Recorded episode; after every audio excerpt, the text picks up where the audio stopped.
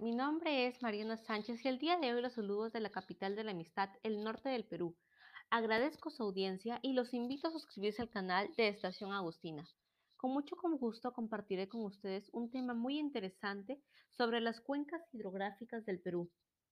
Una cuenca hidrográfica es una cavidad natural donde se juntan las aguas formando por un río principal y todos sus territorios asociados de la parte alta, media y baja generando procesos naturales que dan lugar al ciclo hidrológico, brindando servicios ecosistémicos y aportando recursos para la sociedad. El Perú cuenta con 159 cuencas hidrográficas, de las cuales 62 vierten sus aguas al Océano Pacífico, 84 las hacen en la vertiente del Amazonas, que desemboca en el Atlántico, y 3 en la vertiente del lago Titicaca, ambas delimitadas a la cordillera de los Andes.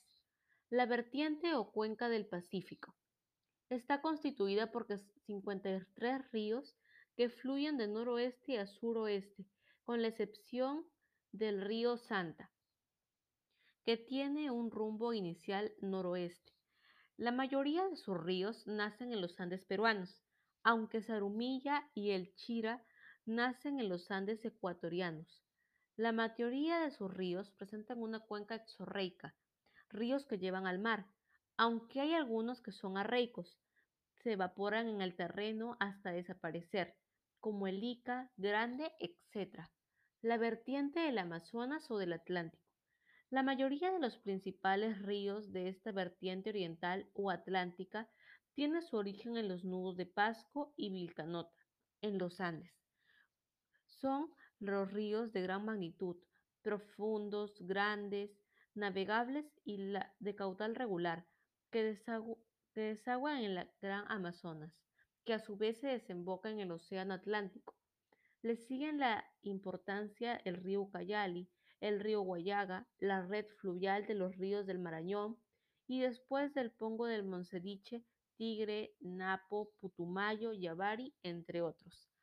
La vertiente del lago Titicaca u olla del Titicaca, Está formada por 12 ríos principales compartidos por Perú y Bolivia. Los ríos presentan un curso corto, pues el de mayor longitud es el Ramis, que apenas llega a tener unos 320 kilómetros.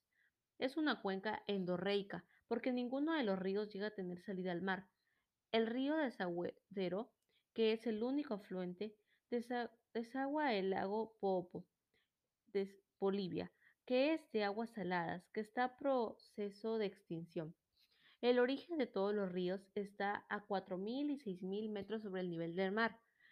Los de ríos de origen están en los principales ríos de esta cuenca hidrológica son el río Suches, que sirve de límite natural entre Perú y Bolivia, el río Huancane, conocido con el nombre de río Putina, en su curso superior sigue una dirección de norte a sur, para luego desaguar en el extremo del norte del lago Titicaca y el río Ramis, de apreciable caudal que se forman por confluencia de ríos Ayaviri y Azangaro o Carabaya.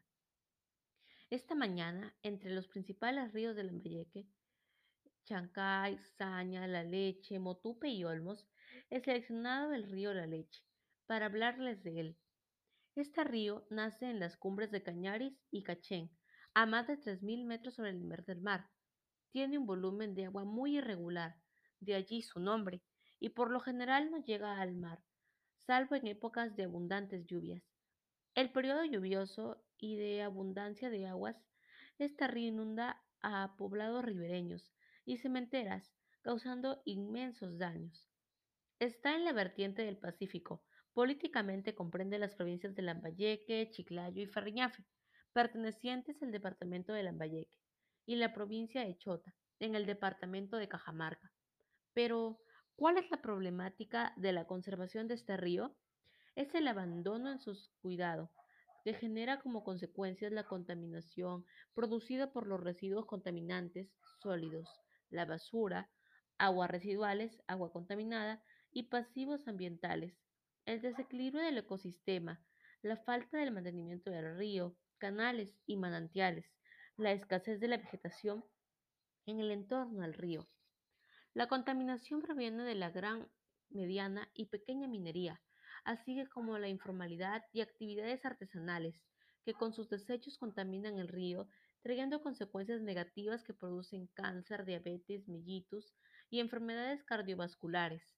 Igualmente, pueden cambiar el color, el sabor, la temperatura y el olor del agua, afectando organismos que viven en ella o perdiendo su calidad para consumo humano. Se rompe el equilibrio del ecosistema, vital para nuestra sobrevivencia. El mundo está conformado por un 70% por agua.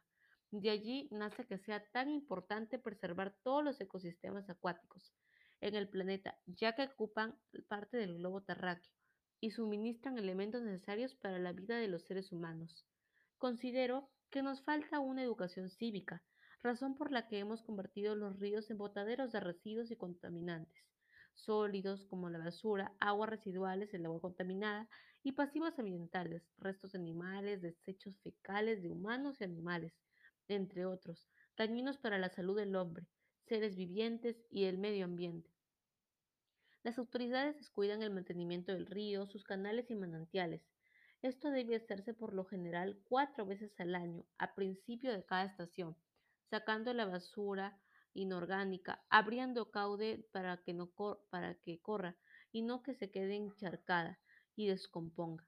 También considero sembrar vegetación originaria del lugar alrededor, de ríos y manantiales, para que viva la fauna silvestre y regenere y conserve el ecosistema, evitando la erosión e impidiendo que se tape el cauce. Desde mi condición de estudiante, formulo las siguientes soluciones. En las escuelas se debe concientizar y formar a los alumnos en un buen uso y la importancia del cuidado del agua, a través de nuestros ríos, proyectando películas o visitas a dichos lugares. Esta conciencia cívica debe llegar también al padre de familia, a través de charlas o material de información. Los vecinos de zonas urbanas y rurales deben organizarse al terminar la temporada de lluvias para tapar los pozos. El agua estancada puede convertirse en criadero de larvas, mosquitos, por ejemplo el dengue. Las pozas se pueden tapar con piedra, tierra, arena del mismo cauce. Además, los organismos del gobierno deben limpiarlos por lo menos dos veces al año, al principio de la primavera y al final del otoño, y luego informar a la población sobre los resultados. Todos debemos ser conscientes del derecho que tenemos de disfrutar del agua, tanto los que viven en la sierra como los que vivimos en la costa y selva. El agua es un recurso de todos y para todos. Sin agua no hay productos alimenticios y no podríamos gozar de nuestra rica gastronomía peruana. Debido al crecimiento de la población, cada vez hay más demanda de agua y muchas veces no es posible que llegue, a todos. Por eso debemos usarla racionalmente y sin desperdiciarla. El agua tiene diferentes usos, doméstico, industrial, energético, agrario, minero, entre otros. Para poder usar el agua en cada una de estas realidades, se debe tener determinadas condiciones de calidad y para ello se debe instruir constantemente a la población a través de los medios de comunicación.